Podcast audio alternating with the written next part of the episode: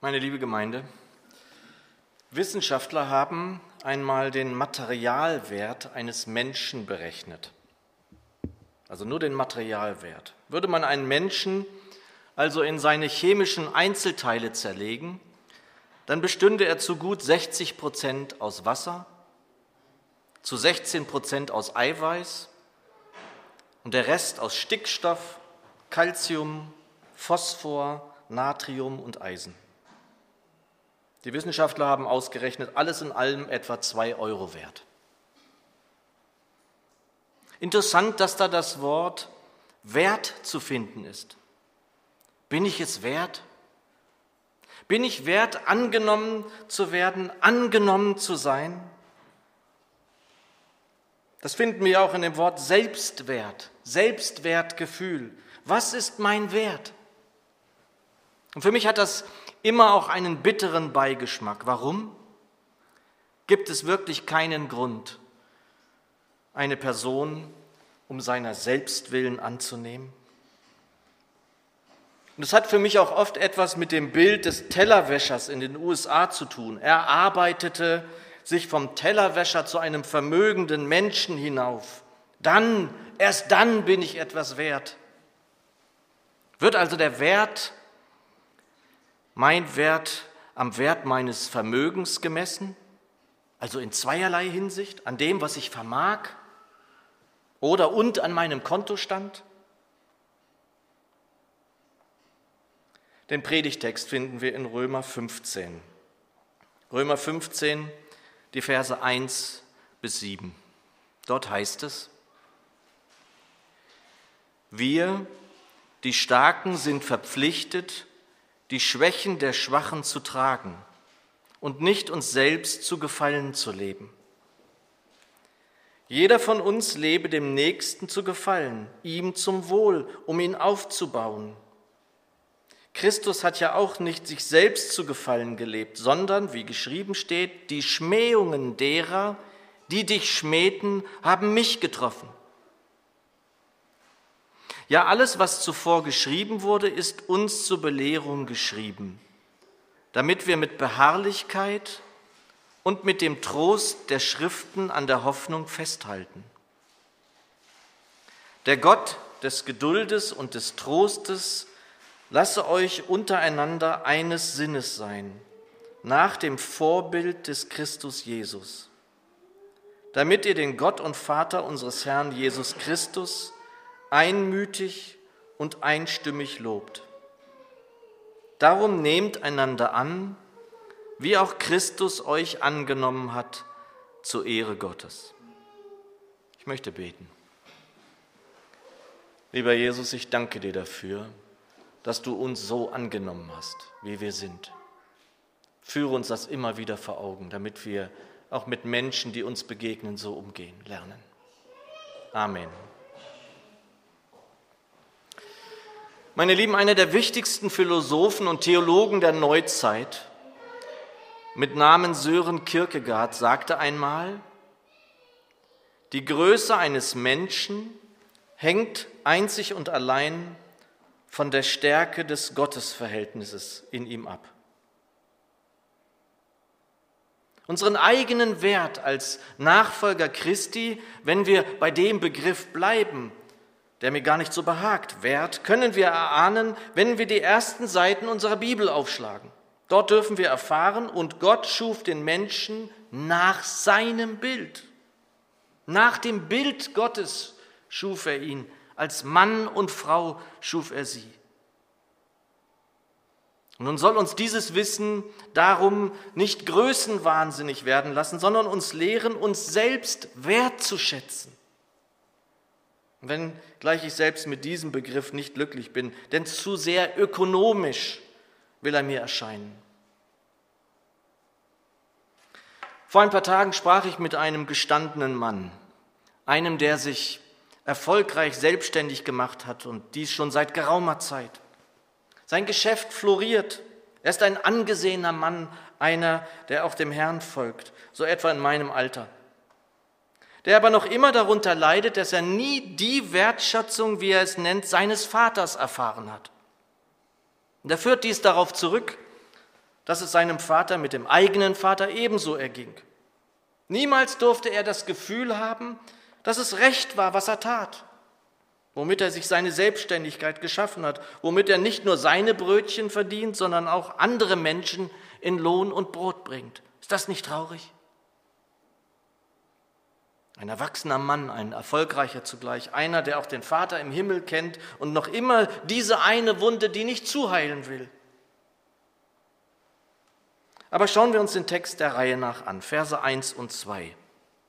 Wir, die Starken, sind verpflichtet, die Schwächen der Schwachen zu tragen und nicht uns selbst zu gefallen zu leben. Jeder von uns lebe dem Nächsten zu gefallen, ihm zum Wohl, um ihn aufzubauen. Zunächst werden sich vielleicht einige von uns fragen, was das denn heißen soll, wie das denn überhaupt angehen kann, dass sich da im Reich Gottes Starke von Schwachen unterscheiden werden. Und zunächst muss uns einfach klar sein, dass wir alle schwach sind. Und noch immer freue ich mich, dass das Wort hinter uns an dieser Wand steht und hoffentlich bleibt es bestehen. Nur an dieser Stelle sind nicht nur die gemeint, die im Glauben schwach sind, denn auch da wissen wir, dass wir wohl nicht immer gleich sein können, gleich stark sein können im Glauben. Vielmehr sind wir immer einmal schwach, immer einmal kraftlos, immer einmal müde. Die Elberfelder übersetzt hier, die Starken sind verpflichtet, die Schwachheiten der Kraftlosen zu tragen. Und ich habe hier übrigens wie eigentlich immer fünf oder sechs oder sieben recht genaue Übersetzungen nebeneinander gestellt in der Vorbereitung, um so nah wie möglich an den Sinn und Inhalt des Textes zu gelangen. Und das Wort verpflichtet übersetzen sie so gut wie alle. Wir sollen das Unvermögen der Schwachen tragen, übersetzt Luther. Die alte Züricher übersetzt, wir aber, die Starken, sind verpflichtet, die Schwachheiten der Ungefestigten zu tragen. Je mehr wir, die wir gerade stark sind, in der Kraft seiner Stärke uns unserer eigenen latenten Schwachheit bewusst werden, die wir ja nur mit ihm überwinden werden, desto mehr müssen wir uns mit in die Reihe derer stellen, die augenblicklich schwach augenblicklich ungefestigt, augenblicklich kraftlos sind. Ja, es gehört zu unseren Hauptaufgaben als Nachfolgende Jesu, dass wir für die Schwachen da sind. Immer und überall. Ob in der Welt oder auch besonders in der Gemeinde, in seiner Gemeinde. Ja, werden Schwache in dieser Welt übervorteilt, ob alte Menschen, ob Kinder, ob Frauen, Behinderte. Randgruppen wie Roma und Sinti, übrigens auch Homosexuelle und andere mehr, dann dürfen wir nicht schweigen. Wir dürfen und müssen uns nicht mit allem gemein machen, damit ich hier nicht falsch verstanden werde. Der Herr sagt ganz klar, was er davon hält. Aber dass Homosexuelle in Ländern wie Russland auf der Straße gejagt und geächtet werden, dürfen wir dort, wo wir sind und leben, nicht hinnehmen, ohne unsere Stimme zu erheben? Es gibt evangelikale Kirchen und Gemeinden in den USA, in denen Homosexuelle keinen Zutritt haben. Das sollte mit uns nicht zu machen sein. Menschen, die Schutz suchen und brauchen, sollten ihn bei uns finden dürfen. Wir aber, die Starken, sind verpflichtet, die Schwachheiten der Ungefestigten zu tragen und nicht uns selbst zu gefallen zu leben. Dies aber gilt vor allem für uns in der Gemeinde.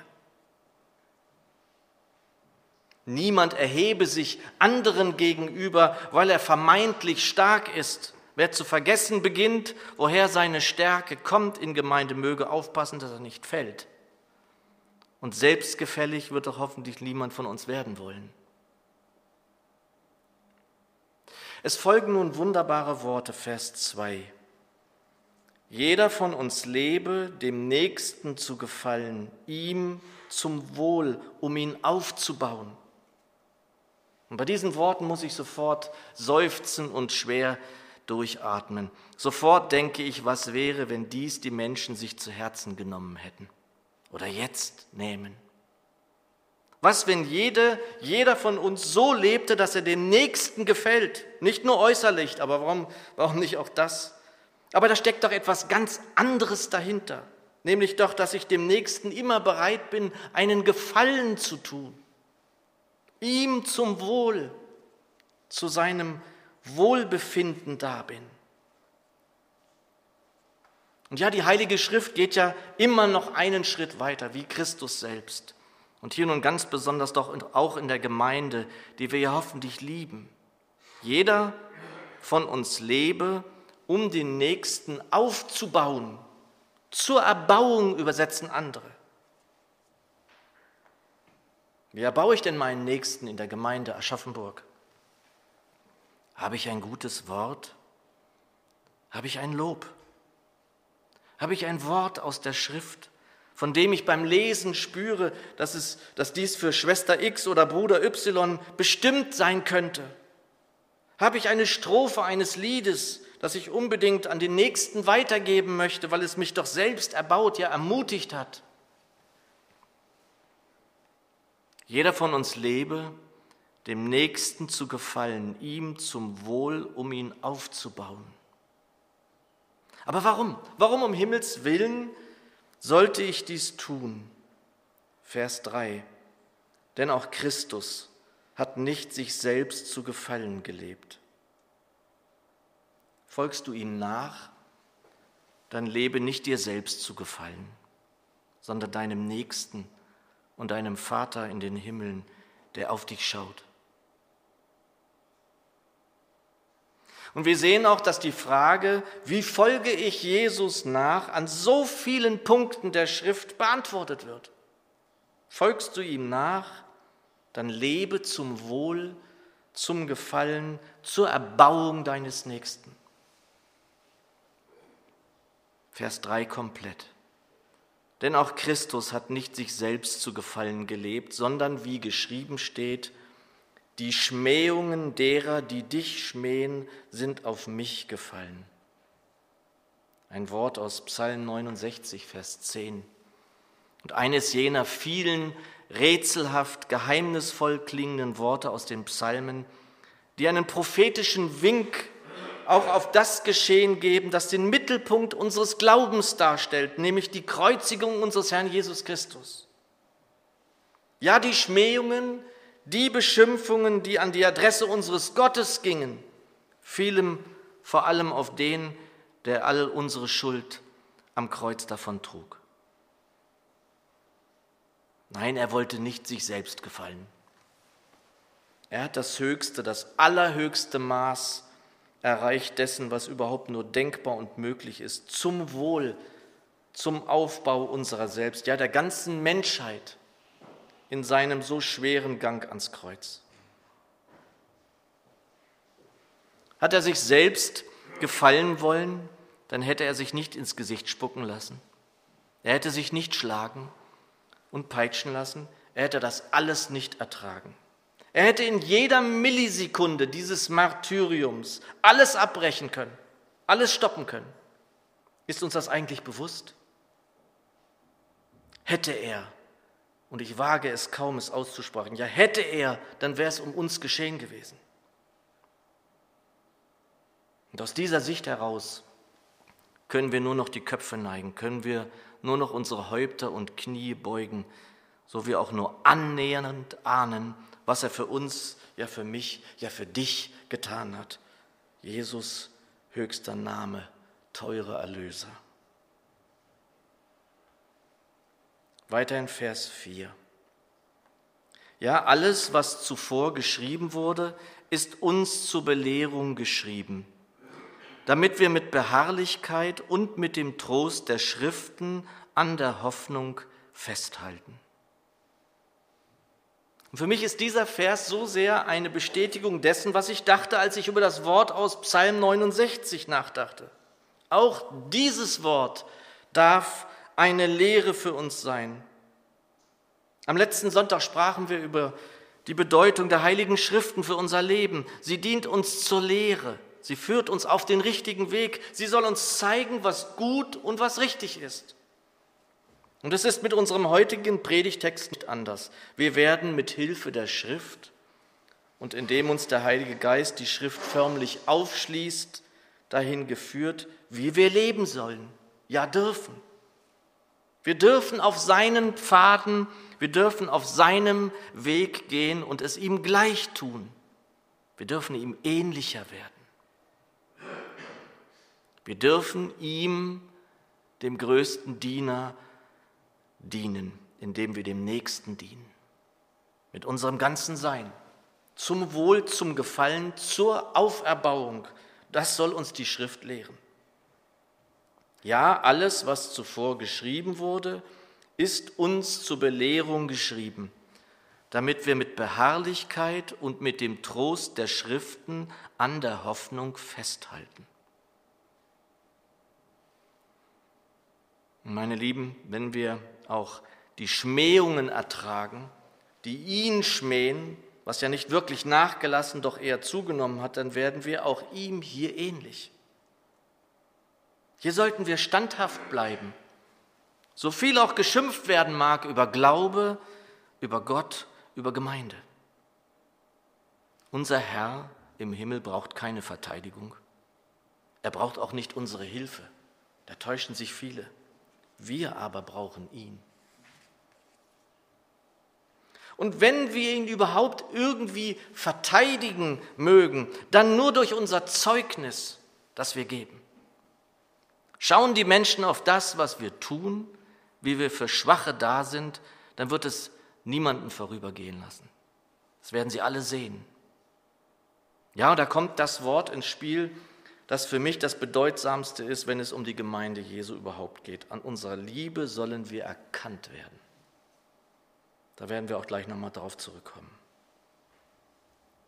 Verse 5 und 6. Der Gott der Geduld und des Trostes lasse euch untereinander eines Sinnes sein, nach dem Vorbild des Christus Jesus, damit ihr den Gott und Vater unseres Herrn Jesus Christus einmütig und einstimmig lobt.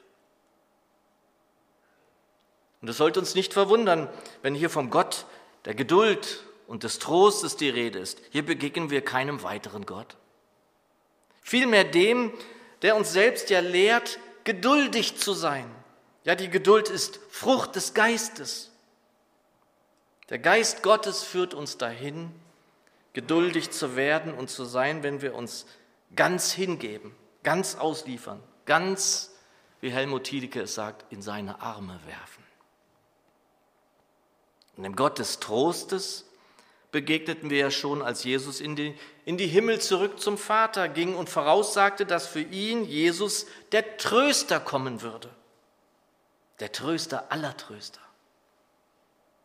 Der Gott der Geduld und des Trostes lasse euch untereinander eines Sinnes sein.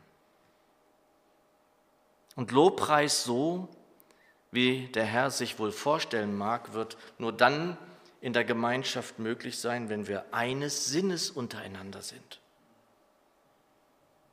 Und vielleicht hilft da ein Wortspiel, um es zu veranschaulichen, nämlich, wonach steht uns der Sinn?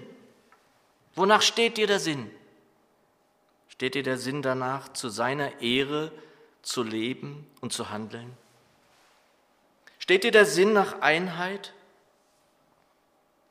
Steht dir der Sinn danach, zum Wohl, zur Erbauung deines Nächsten in dieser deiner Gemeinde zu sein? Nach dem Vorbild dessen, der nicht zu seinem eigenen Gefallen lebte? Vers 5. Der Gott der Geduld und des Trostes lasse euch untereinander eines Sinnes sein, nach dem Vorbild des Christus Jesus, damit ihr den Gott und Vater unseres Herrn Jesus Christus einmütig und einstimmig lobt. Meine Lieben, wir sind beim letzten und wichtigsten Vers unseres Textes, Vers 7. Darum nehmt einander an, wie auch Christus euch angenommen hat, zur Ehre Gottes. Einander annehmen, wie Christus uns angenommen hat? Scheitere ich da nicht schon im Ansatz? Lieben, wie er uns geliebt hat, Geht es da nicht gleich gerade so weiter? Wie soll das gehen? Es ist meine tiefe Überzeugung, dass wir als Gemeinschaft hier in der Dilsheimer Straße auf Dauer nur bestehen können, wenn wir erstens in Christus bleiben und zweitens in seiner Liebe bleiben. In Johannes 15, Vers 4 spricht der Herr dieses für uns überlebenswichtige Wort. Bleibt in mir. Und nur fünf Verse weiter, in Johannes 15, Vers 9, sagt er, bleibt in meiner Liebe. Und weitere nur drei Verse weiter, in Johannes 15, Vers 12 spricht er, das ist mein Gebot, dass ihr einander lieben sollt, wie ich euch geliebt habe. Wie sollte ich annehmen können, wie Christus mich angenommen hat? Wenn ich zurückblickte, dann fragte ich mich oft, wie konnte er nur? Mich? Hatte ich etwa gedacht, ja klar, er wird mich annehmen, wie ich bin? Hatte der verlorene Sohn gedacht, na sicher wird mich der Vater mit Jubel empfangen? Verlangt der Herr Unmögliches von mir, von uns, wenn wir einander annehmen sollen, wie er es tat? Verlangt er Unmögliches, wenn er uns das Gebot gibt, dass wir einander lieben sollen, wie er uns geliebt hat? Wir können einander annehmen, wir können einander lieben, wie er uns geliebt hat, wenn wir in ihm sind und bleiben. Wenn Jörg in mir bleibt, dann geht's nicht. Wenn aber Christus in mir lebt, dann kann der Christus in mir den Nächsten annehmen, wie er ist. Das geht nur durch den Christus in mir. Wenn der Jörg allein in mir lebt, dann kann ich nicht lieben, wie Christus uns geliebt hat. Wenn dies aber der Christus in mir tut, dann geht es. Es geht nur und ausschließlich so. Was bedeutet das aber nun ganz konkret? Wir können das selbst nicht erreichen, aber er in uns. Corrie ten Bohm, die Glaubensfrau, die wegen der Hilfe dem Versteckthalten verfolgter Juden mit ihrer ganzen Familie ins KZ Ravensbrück deportiert wurde. Viele Familienangehörige kamen dabei um, ihre Schwester sogar vor ihren Augen.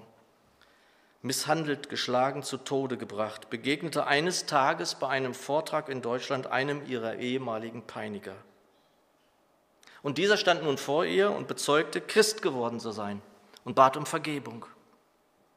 Und sie schreibt in ihren Büchern ganz wunderbar darüber, aus eigener Kraft ging das nicht. Es war unmöglich. Es gefroren förmlich ihre Gesichtszüge, als sie ihn erkannte. Ihr Arm war wie steif, wie gelähmt. Sie konnte diesen Arm nicht bewegen. Sie war nicht in der Lage dazu. Sie, die auf der ganzen Welt von Vergebung gesprochen und gepredigt hatte. Und dennoch streckte sie ihm die Hand zur Versöhnung entgegen. Und später beschreibt sie diese Erfahrung. Damit wurde mir eine tiefe Heilung meiner Seele zuteil. Es war, als ob in diesem Moment die Liebe Gottes in mein Herz ausgegossen wurde und all die Kälte und Verbitterung für immer überwand. Aus eigener Kraft ging das nicht. Wenn die Corrie in ihr allein gelebt hätte, dann wäre es wohl nicht gegangen. Die eigene Kraft war es nicht. Es war der Christus in ihr. Wir sollen einander annehmen, wie wir sind, wie Christus uns angenommen hat. Und wie hat er mich angenommen? Sagt er etwa, du musst erstmal dreimal das Vaterunser aufsagen und fünfmal auf die Knie, einen Ablass zahlen, dann darfst du überhaupt erstmal zu mir kommen? Nein, er nahm mich an, wie ich war. Mit all meiner Schuld, mit allem, was mich so weit von ihm entfernt hatte, mit meinen aufgeschlagenen Knien, mit dem Rotz an der Wange und dem Blut an der Nase. Der christliche Liedermacher und Musiker Johannes Falk beschreibt, wie dieses Füllen eigentlich überhaupt geht, das ganz wunderbar in einem Lied mit dem Titel Weit auf.